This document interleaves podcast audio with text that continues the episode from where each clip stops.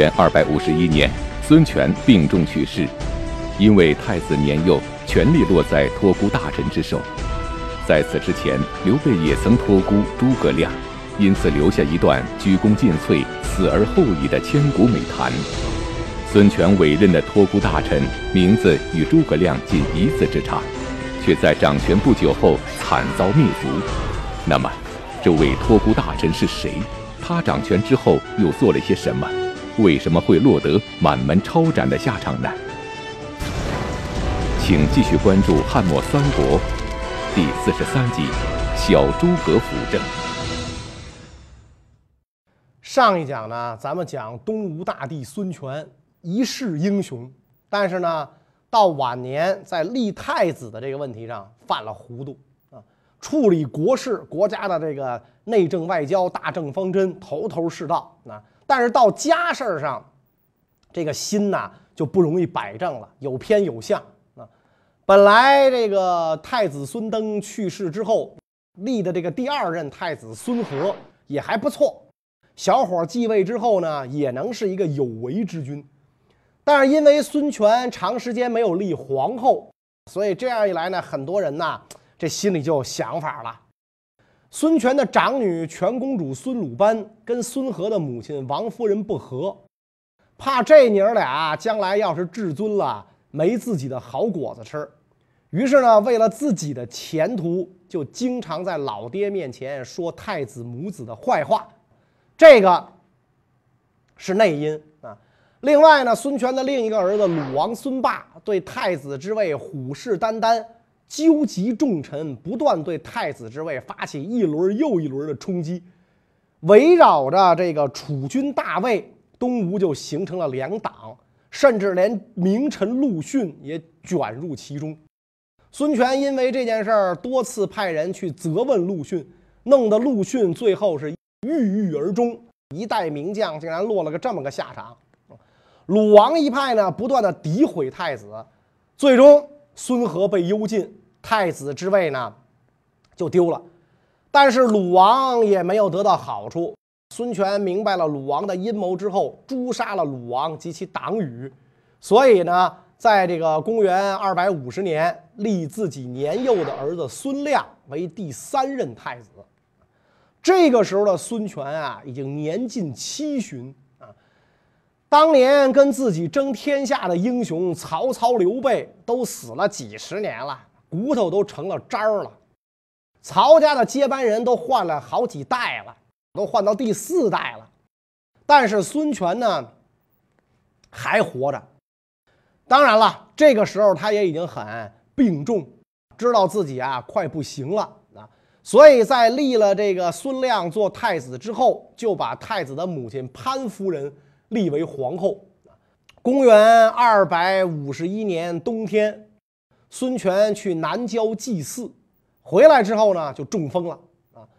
这时他就想把孙和招回来，因为他明白孙和是无辜的啊。但是这个全公主孙鲁班跟这个侍中孙俊、中书令孙弘，这这这些这个孙俊、孙弘都是宗室嘛。这些人就争辩啊，说绝对不能让孙和招回来。你把孙和招回来，置孙亮于何地呀？不又该引起二公之争了吗？嗯，所以最后孙权呢，就只好免从众议，没有把这个孙和啊给招回来。可是眼瞅着孙权的病是一天不如一天，而这个太子孙亮年幼，孙权就想找一个可以托付国事的人啊。跟自己一辈儿的这个老臣们俱已凋零，那谁也没熬过自己。因为本来孙权在这个三国的君主里，他是最年轻的嘛。他应该曹操说生子当如孙仲谋啊，他应该跟曹丕什么岁数差不多。所以他父兄留给他的老臣早死干净了。孙权病重之时，想找一个可以信赖的人辅助自己处理国事，却苦于身边没有合适的人选。此时，侍中孙俊推荐了一个人，大将军诸葛恪。这个诸葛恪是个什么样的人呢？诸葛恪是诸葛瑾的儿子，诸葛亮的亲侄儿。从小呢也很有才华，以神童著称，深受这个孙权赏识啊。而且这个诸葛恪小时候啊就非常机智，他老爹这个诸葛瑾呢长脸儿啊，就是难听点的说呢就是驴脸。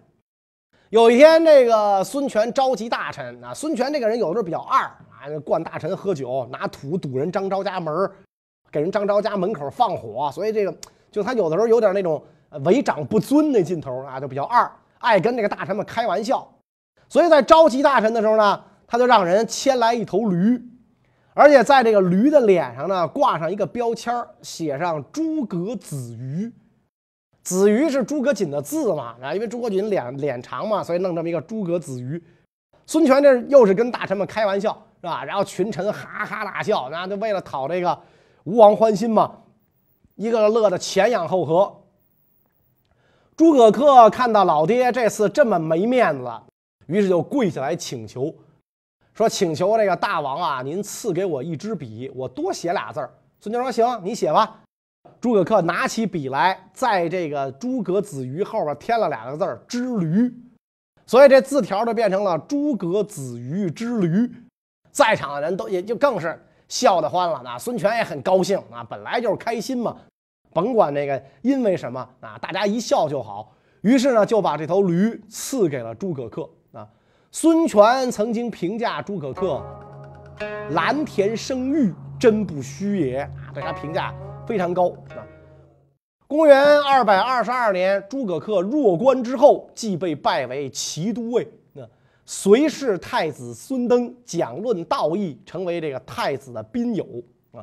后来，诸葛恪又任左辅都尉，那成为太子四友之一。有一次，这个孙权跟诸葛恪闲聊天儿。就问他，说：“你爸爸跟你叔谁更优秀啊？”因为大家都知道，这个诸葛亮是三国第一名相，自古以来成为这个智慧的化身。大家一说诸葛亮，那都是佩服的不得了。那一说诸葛瑾，就是这是诸葛亮的哥哥，永永远的是笼罩在诸葛亮的光环之下的。所以孙权就问他：“你爸跟你叔谁更优秀啊？”诸葛恪应声回答，都不带犹豫一下了，说：“我爸更优秀。”孙权说：“为什么呀？啊，你爸绝对没有你你叔的名气大呀。”诸葛恪说了：“我父亲知道应该服侍谁，而我叔不知道，所以我父亲更优秀。我父亲不是保着您吗？您是明主是吧？我叔保着刘备，刘备那小子不行，所以我爸更优秀。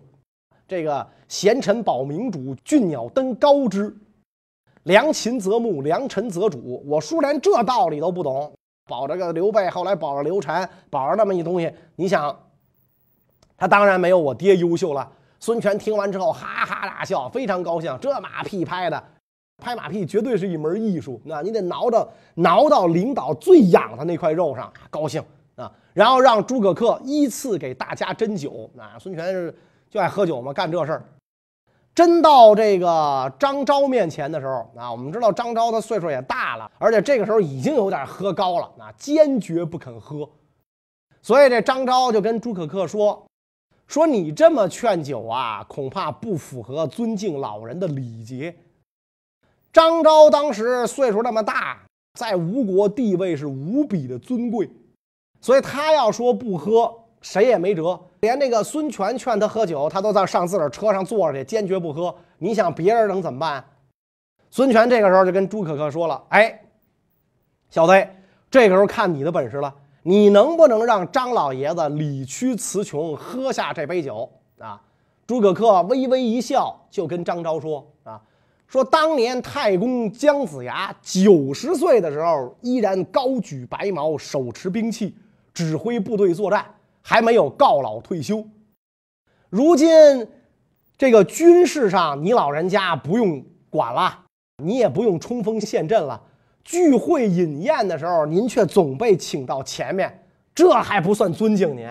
也不用您打仗，也不用您出谋划策，一到这个聚会饮宴的时候，就把您请来坐上座，这还不算尊敬您？张昭一听无话可说，只好一扬脖，把这杯酒就喝进去了。这个诸葛恪的这个机智啊，由此可见一斑。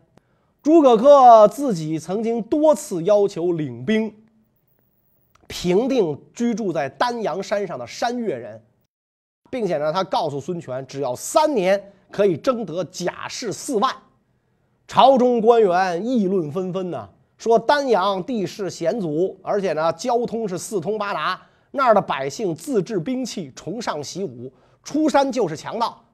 朝廷如果出兵征讨，他们就躲回山中不见踪影。自汉朝以来就无法管制，所以认为呢不可能。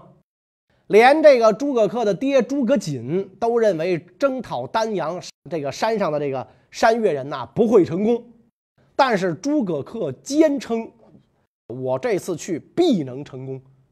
所以这个孙权就提拔诸葛恪为抚越将军，领丹阳太守。诸葛恪上任之后，坚壁清野，围而不攻，成功的逼迫山越人向朝廷投降。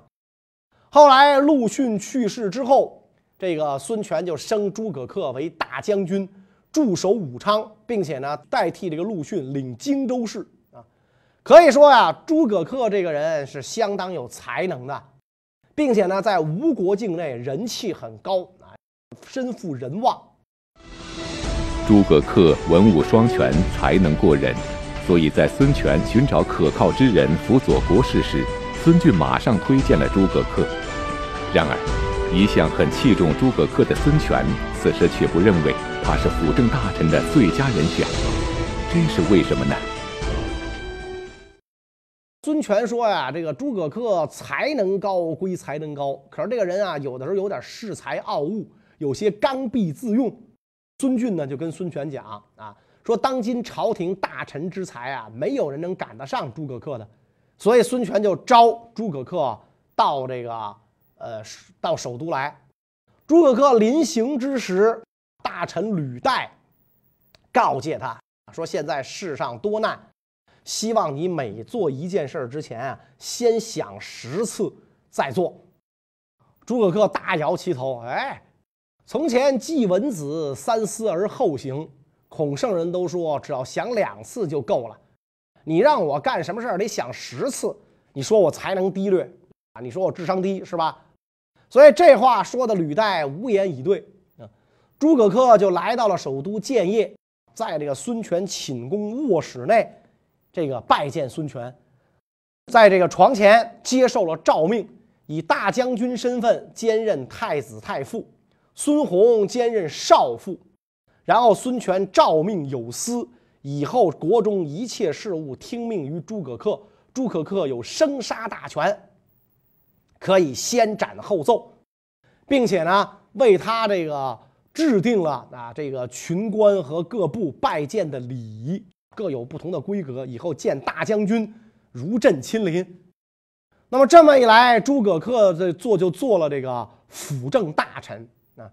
但是这个辅政大臣身份刚一确定，吴国的这个潘皇后啊开始闹事儿了啊！潘皇后是太子之母，出身呢本来也不是很高贵，而且呢也没怎么受过教育啊，性情刚烈。孙权一染病，他呢不好好的伺候孙权，反而向孙弘询问西汉吕后行使皇帝权力的事儿。摆明了就是想学吕后专权，所以这个让这个孙权啊非常反感。可是没等孙权动手处理这皇后呢，这个皇后就摊上事儿了，摊上大事儿了。为什么呢？这皇后啊对下人也很不好啊，颐指气使，动辄打骂太监宫女们啊，日子很不好过。时间一长，下人们不堪忍受她的虐待。趁他这个熟睡之机，就把他给活活勒死了。那么这个时候，孙权已经病入膏肓，可能也来不及处理这个皇后被谋刺这件事儿。皇后被勒死之后不久，这个孙权就也病危了。临终前，孙权召集诸葛恪、孙弘、滕胤和将军吕据、侍中孙峻进入卧室，嘱托完后事啊，一代英雄，就孙权就去世了。孙权这几个辅政大臣里面，这个孙弘呢，平素与诸葛恪不和。孙弘也是宗室，现在诸葛恪变成了首辅大臣，所以他害怕被诸葛恪整治，就想封锁消息，密不发丧，然后假造诏令杀掉诸葛恪。但是孙俊把这件事儿报告给了诸葛恪，因为这个诸葛恪就是孙俊推荐的嘛。于是诸葛恪请孙弘前来议事，当场就把他斩杀，然后举行葬礼，给孙权上谥号为大皇帝。所以这个孙权就是吴大帝。太子孙亮继位，实行大赦，改年号建兴。朝廷任命诸葛恪为太傅，滕胤为魏将军，吕岱为大司马。孙权病故，新帝年幼，清除了异己之后，吴国的大权实际上就落在了首辅大臣诸葛恪的手中。那么，诸葛恪大权在握之后，都做了些什么呢？诸葛恪为了收揽民心，下令罢免了充作这个朝廷耳目的教士官，免除拖欠的租赋债务和关税，广施恩泽于百姓。然后大家都非常高兴。哎呀，这个新领导上来了，全是搞的全是惠民政策啊！当时诸葛恪每次每次从家出入，百姓们都在两边啊欢迎欢迎，热烈欢迎，伸着脖子想一睹这个诸葛恪的风采。哎呦，一看，哎呦，脸比他爸还长，那就非常的这个这个崇拜他啊。孙权曾经下令这个做如须物啊。又在这个濡须水上筑堤，以阻曹军。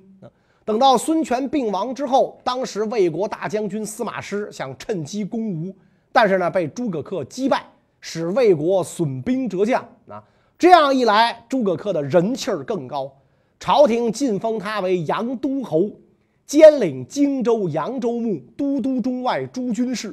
啊，所以这个打败了魏国，使诸葛恪的人气。达到了顶峰，在这个吴国啊，风头一时无两啊。但是这次打败魏国之后，诸葛恪就产生了轻敌之心，认为魏国不过如此，没啥了不起的，想再度出兵，乘胜继续进攻魏国啊。当时东吴的各位大臣啊，认为频繁出兵，军队疲惫不堪，异口同声的劝谏诸葛恪。诸葛恪不听，有人坚持在诸葛恪面前争剑啊！诸葛恪火了啊！你别跟我这这这这掰掰了，那就干脆命人把他架出去，扔轰出去啊！所以这个公元二百五十三年春天，诸葛恪发东吴大兵二十万，再次进犯魏国。这一次，这个诸葛恪进攻魏国啊，驱杀掠夺魏国百姓，将领当中有人就对诸葛恪说了。说如今率兵深入敌境，敌国百姓必然啊，我军未到就远远逃离，恐怕我们的兵士费尽辛劳而功效甚少，不如仅围困新城。新城被困，必然会有救兵来，等救兵一到，再与他们交战，可以大获全胜。这就是围点打援，这兵法上讲，这是这个必胜之道。诸葛恪呢，采纳了这个政策，撤回军队，围困新城。魏国守将张特死守等待援兵，诸葛恪是围攻甚急啊。张特眼看守不住了，援兵又迟迟不到，所以呢，就给诸葛恪写信啊，说我们魏国国法规定啊，守将坚守城池，如果能守满一百天，就算投降也不会祸及家人。您现在围这个新城啊，已经围了九十多天了。您再等几天，只要我满百日，我就开城投降。为表诚意，我先把我官印给您送来。其实这东西明眼人一看就知道是缓兵之计，但是诸葛恪这个时候虚骄自大呀，信以为真，就停止了攻城。张特一看吴军停止攻城，趁机把围墙修复，继续抵御，而且对吴军大声喊啊，说我。发誓战斗到死啊！诸葛恪大怒，挥师猛攻，但是呢，不能攻破。当时天气炎热，吴国士卒是疲惫不堪，又喝了不干净的水，造成腹泻、浮肿病流行，生病者过半，死伤之人是满地都是。啊，各兵营的官吏每天都向诸葛恪报告生病的人多。诸葛恪却认为他们是谎报啊，是想早日班师，说谁再报这个你那儿士卒的有生病的，我就杀掉你。从此之后，再也没有人敢跟大将军说这个我们这儿有人生病了啊。诸葛恪攻城没有良策，又耻于攻城不下，心情十分焦躁啊。这个时候，将军朱毅在这个呃进攻的这个这个政策上啊，跟诸葛恪发生了抵触。诸葛恪立刻夺去他的兵权，驱逐他回这个建业。都尉蔡林多次提出计策，诸葛恪都不采纳。蔡林骑马逃走，投奔了魏国。魏国将领得知吴国兵疲将弱，立刻发出救兵。所以到这一年的七月，诸葛恪只好率军退却。受伤生病的士卒流落于道路，艰难的搀扶行走，全军上下沉浸在这个悲哀惨痛之中啊！所以这一次出师不利，而且劳民伤财。但是诸葛恪不知自省，安然自若。他先没有这个回朝啊，而是在这个外地啊小住了一个月。还计划呢，在浔阳地区开发田地，朝廷召他回去的诏书接连不断，他才慢慢的返回。这一仗新城之战之后，诸葛恪在群臣百姓当中就迅速失去了威望啊，人们对他的怨恨之言啊也越来越多。当年的人气小王子，这个时候已经变成了过街老鼠啊，怨声载道，人人喊打啊。再说这个诸葛恪，因为朝廷不停的发诏令让他回城，就带着军队回到了建业，然后呢，让士兵排成队列，前边有引导，后边有随从，步入府邸。刚到家，就把中书令给招来了啊，厉声申斥啊，说你们怎么敢屡次妄作诏书？我在外面待的好好的，还有新的军事计划，你们把我喊回来，这不是误了国家大事吗？中书令十分恐惧啊，连连的赔罪，告辞出来之后，托病返回家中，再也不上朝了，啊，撂挑子了。诸葛恪这一次出征回来，然后这个就是这个人事部门啊，奏请的各机构选任的官吏，诸葛恪是一概不用，重新选拔，治世越来越威严，被治罪的人也越来越多啊。每个去见他的人，没有不胆战心惊、唉声叹气的，怕他喜怒无常啊，动不动就丢职罢官是小啊，丢了脑袋是大。诸葛恪呢，又更换宫中侍卫，把侍卫全部换成了他的亲近之人，然后呢，下令军队加紧备战，准备再次攻打魏国。诸葛恪依仗兵权在手、大权在握，一意孤行，然而。令他没有想到的是，他再也没有机会出兵魏国了。此时的吴国会发生什么事情呢？另一位辅政大臣孙俊，也就是这个这个当年在孙权面前推荐诸葛恪的辅政大臣，看到臣民百姓这个时候都怨恨诸葛恪啊，就在小皇帝面前啊诬陷诸葛恪。说他要发动叛乱啊，实际上是想跟那个诸葛恪争权。小皇帝这个时候什么都不懂啊，还不是人家说什么就是什么。特别是孙俊是本家骨肉嘛，所以在这一年十月，孙晋跟小皇帝就密谋，准备在酒宴上杀死诸葛恪啊。那么诸葛恪在将要赴宴的前一天晚上，忽然之间精神躁动不安。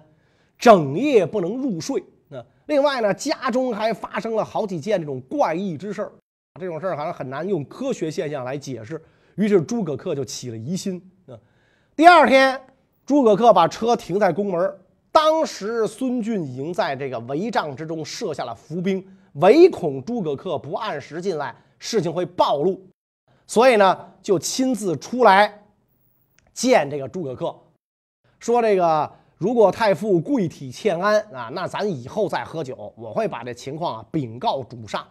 他实际上呢是要试探一下诸葛恪的态度啊，但是诸葛恪太狂了啊，他觉得这个在吴国能杀我的人还没生出来呢，所以诸葛恪说不要紧，我这身体能支撑，勉力进去见主上啊。当时散骑常侍张约、朱恩早就写密信给他说，我们已经进了宫了。但是我们看今天啊，宫内的陈设不同一般，怀疑有变，所以你千万别这个，别来。诸葛恪就把这密信给亲家滕胤看啊，你看我进宫不进宫？滕胤一看说不能去啊，赶紧回府吧。啊，诸葛说，哎，这些宵小之辈能干什么？顶多是在酒中下毒谋害我而已。我不喝酒，他们能怎么样？所以大摇大摆进了宫，带着宝剑不脱鞋就上了殿，先上前谢过主上，回到自己的座位上，酒宴摆上。然后诸葛恪他因为怀疑怀疑这酒中有毒啊，不肯喝酒。孙俊呢，就跟诸葛恪说：“说太傅您的病啊还没好啊，如果有常服的药酒，您赶紧派人取来。”哎，诸葛恪一听这就安了心了，派人取来了自己的药酒。我喝我的酒还能有错吗？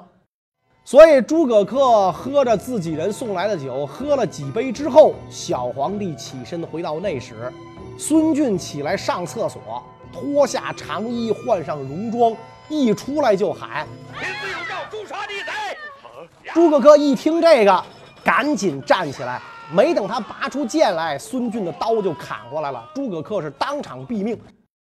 诸葛恪手下的亲亲近之人张约啊，想用刀劈孙俊，但是只伤了孙俊的左手。孙俊回手砍断了张约的右臂。这时候，宫内的卫兵都跑上前来。孙俊大喊说：“今天要捕取的只是诸葛恪，现在他已经死了，呃，首恶必办，胁从不究。”然后命令卫兵把刀都收起来，把地上打扫一番，血迹清除，尸体抬出去，大家接着重新开宴。啊，心真大，这帮人。那诸葛恪的两个儿子听说父亲遭难，赶紧用车拉着母亲想投奔魏国。孙俊派人追赶。把他们都杀掉，然后芦席裹住诸葛恪的尸体，啊，用用竹篾子一捆，扔进了这个乱葬岗子。另外呢，派人这个在在这个外地杀掉了诸葛恪的弟弟奋威将军诸葛荣和诸葛荣的三个儿子。诸葛恪的外甥都乡侯张震、常侍朱恩也都被诛灭三族。等于说呀，诸葛亮的亲人在东吴的这一支就被杀光了啊。想当年，诸葛恪少年就名声大振，孙权特别器重他，而父亲诸葛瑾常为此事忧虑，说诸葛恪不能保全家族。嗯，诸葛瑾的朋友张成也认为诸葛恪会败坏诸葛家族。陆逊呢，也曾经对诸葛恪说：“啊，说在我前面的人啊，我必然要尊奉他，与他共同升迁。”在我之下的人，我会去扶持接引他。如今我看你气势凌驾于你前面的人之上，心中又蔑视在你之下的人，这可不是你安定德业的根基呀。所以孙权死了之后，刚刚死没几年，吴国内部就发生了这么一次重大的人事变动，掌权没几年的诸葛恪就被杀了啊。这个时候的这个。呃，新皇帝孙亮啊，年纪仍然还不大啊。那么诸葛恪死了之后，吴国的政局由谁来掌控呢？关于这个问题呢，我们下一讲再讲。谢谢大家。